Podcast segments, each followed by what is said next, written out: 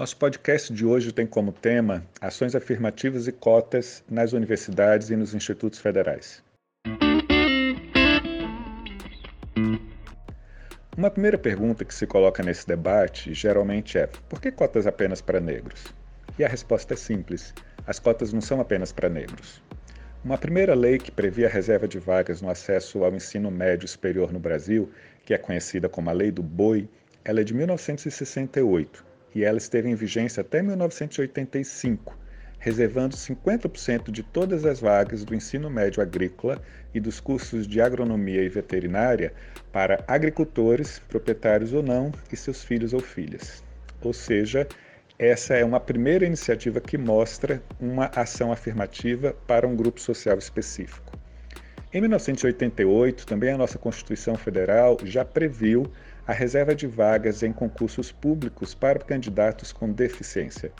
Em 1990, essa previsão constitucional já foi regulamentada e essa reserva de vagas já existe, portanto, há aproximadamente 30 anos. Né? O que a gente precisa saber, então, é que essa lei, a que reserva vagas no acesso ao ensino médio e ao ensino tecnológico e ao ensino superior nas instituições federais de ensino no Brasil, que é a Lei 12.711 de 2012, ela reserva primeiro 50% das vagas, pelo menos, para estudantes que tenham feito todo o ensino médio em escolas públicas. Não adianta ter estudado com bolsa, tem que ter estudado em escola pública. Além disso, Aí vem outros perfis de subcotas que são específicos para pessoas com renda per capita familiar de até um salário mínimo e meio, para pessoas que sejam pretas, pardas e indígenas e para pessoas com deficiência. Então observem antes de qualquer coisa que a lei ela é bastante plural, mas ela tem por objetivo antes de tudo promover o acesso a um ensino superior de qualidade para grupos que são socialmente considerados, são socialmente marginalizados há bastante tempo em nossa sociedade. Uma outra questão que se coloca no geral é se a lei de cotas e esse acesso às universidades por meio de ações afirmativas não feriria o princípio da meritocracia e se não colocaria em risco a qualidade do ensino oferecido pelas instituições. As respostas para essas duas questões hoje já estão bastante assentadas, estão bastante pacificadas quando se fazem estudos acadêmicos e científicos sobre o tema. Primeiro, existem muitas evidências empíricas de que a qualidade do ensino nas universidades não foi afetada de maneira alguma pela presença de estudantes cotistas. Ao contrário, o rendimento dos cotistas é tão bom ou melhor do que o rendimento dos candidatos e dos estudantes não cotistas. Além disso, não dá para a gente dizer que as cotas ferem o princípio da meritocracia, porque esse princípio por si só ele é injusto. Ou seja, não tem como esperarmos que pessoas com trajetórias sociais tão distintas cheguem a um processo seletivo como o vestibular ou o Enem Sisu nas mesmas condições de concorrência.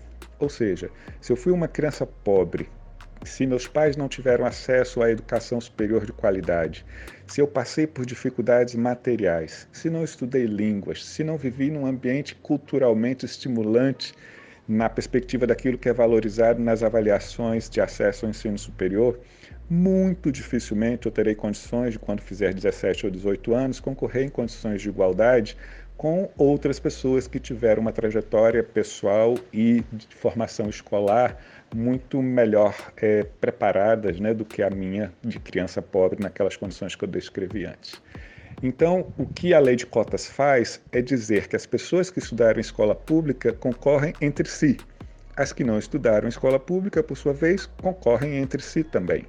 E dentro de cada um desses subgrupos de cotas específicos, a gente tem uma concorrência diferenciada entre aqueles que possuem as mesmas características.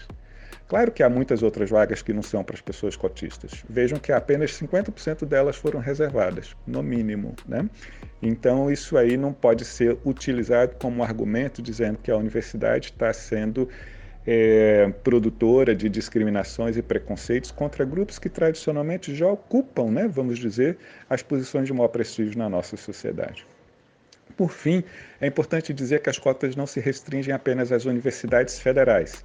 Elas também existem para universidades estaduais e municipais, quando públicas, mas com outra regulamentação, que é diferente dessa 12711, essa lei federal, por sua vez, também existem cotas nos institutos federais, nos Cefetes e nos colégios de aplicação, que são vinculados às universidades federais.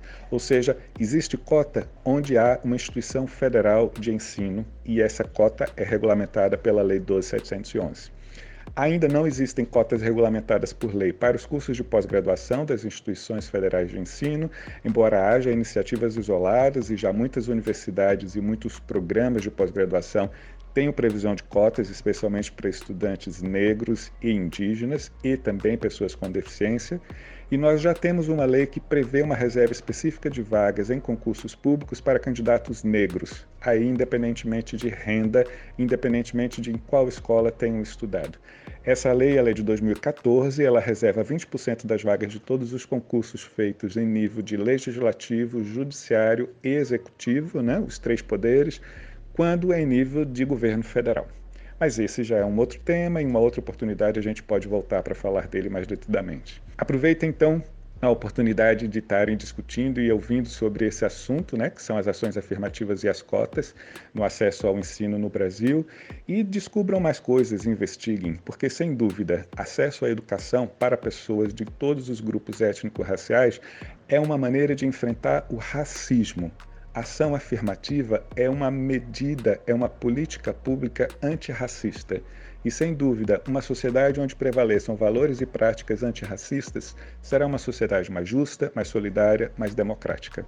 Obrigado, eu sou Luiz Melo, sou professor de Sociologia da Universidade Federal de Goiás.